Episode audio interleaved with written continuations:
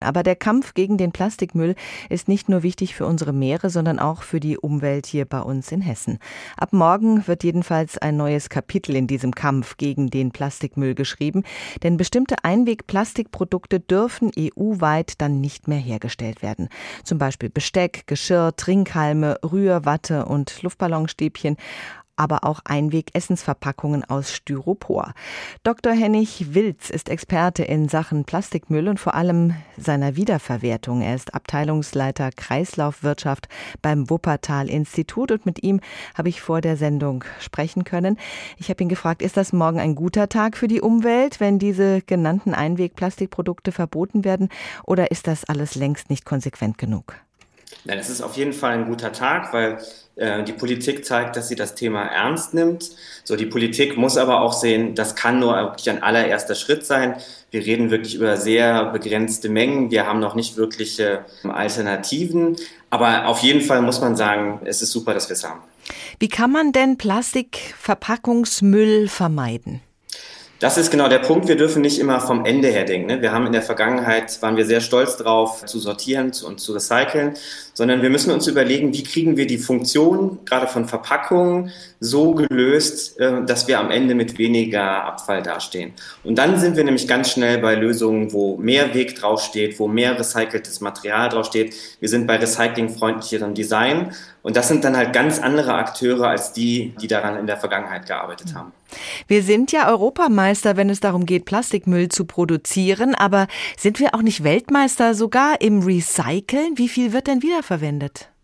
Wir sind tatsächlich hervorragend da drin, wenn es darum geht, Entsorgungssicherheit äh, zu gewährleisten. Wir gehen nicht wie andere Länder, muss man auch sagen, fast im Abfall unter, sondern bei uns wird alles sortiert und einer Verwertung zugeführt. 99,2 Prozent Verwertungsquote für Kunststoffverpackungsabfälle. Ne? Klingt super. Ja. Ähm, wenn man dann aber hinten guckt, ne, wie viel von dem Kunststoff, den wir verwenden, kommt denn aus dem Recycling, dann sind das halt gerade mal so 13, 14 Prozent. Oh. Und da sieht man, da ist dann halt noch ganz viel Luft nach oben. Ne? Also wenn es um Abfall geht, hervorragend. Wenn es um geschlossene Stoffkreisläufe geht, da müssen wir noch besser werden. Oh, was passiert mit dem Großteil des Plastikmülls? Die Hälfte davon wird thermisch verwertet, also verbrannt, verbrannt ja. ähm, nutzt einmal, um Energie zu sparen. Recyceln kann man halt viel häufiger. Insofern kann das nur wirklich die Notlösung sein. Selbst die Industrie sagt aber, ein Drittel der Verpackungen, die wir auf den Markt bringen, mit denen kann man eigentlich auch gar nichts anderes Sinnvolles anfangen, außer sie zu verbrennen. Und deswegen, da sieht man mal wieder, man kann, muss nicht hinten an der Abfallseite arbeiten, sondern wir brauchen besseres Design. Während die Restaurants ja nur Essen zum Mitnehmen bzw. zum Liefern hatten, jetzt während der Corona-Krise gab es unglaublich viel Müll überall. Hat Corona diese Plastikmüllflut nochmal verschärft? Das sehen wir tatsächlich. Ne? Wir waren alle viel mehr zu Hause. Wir haben viel mehr eingekauft, zu Hause gekocht. Das hat dazu geführt, dass wir mehr Verpackungsabfall hatten. Größenordnung 10 bis 20 Prozent.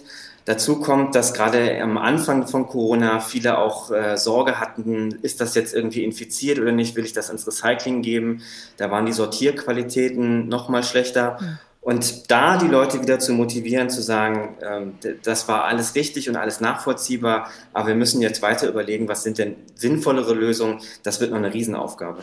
Ja, dann überlegen wir doch mal, was sind sinnvollere Lösungen? Welche Forderungen haben Sie an die Politik, damit es in Zukunft noch weniger Plastikmüll gibt? Also es sind zwei Themen, die mich da umtreiben. Zum einen, wir brauchen viel mehr Mehrweg. Ne? Wir haben eine Mehrwegquote im Gesetz für Getränkeflaschen. Die 70 Prozent steht da. Wir sind in der Realität irgendwo bei 40 Prozent. Und das brauchen wir noch viel, viel mehr andere Bereiche. Es gibt da tolle Start-ups, die da Lösungen anbieten.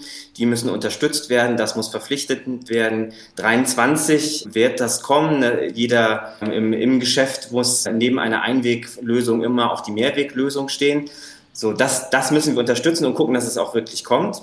Und der andere Punkt ist, wir müssen viel mehr recyceltes Material einsetzen. Und da würde ich mir wünschen, dass wir sowas wie eine Mindestrezyklatquote bekommen. Also jede Verpackung, wo das rechtlich möglich ist, soll zu einem bestimmten Anteil aus recyceltem Kunststoff bestehen.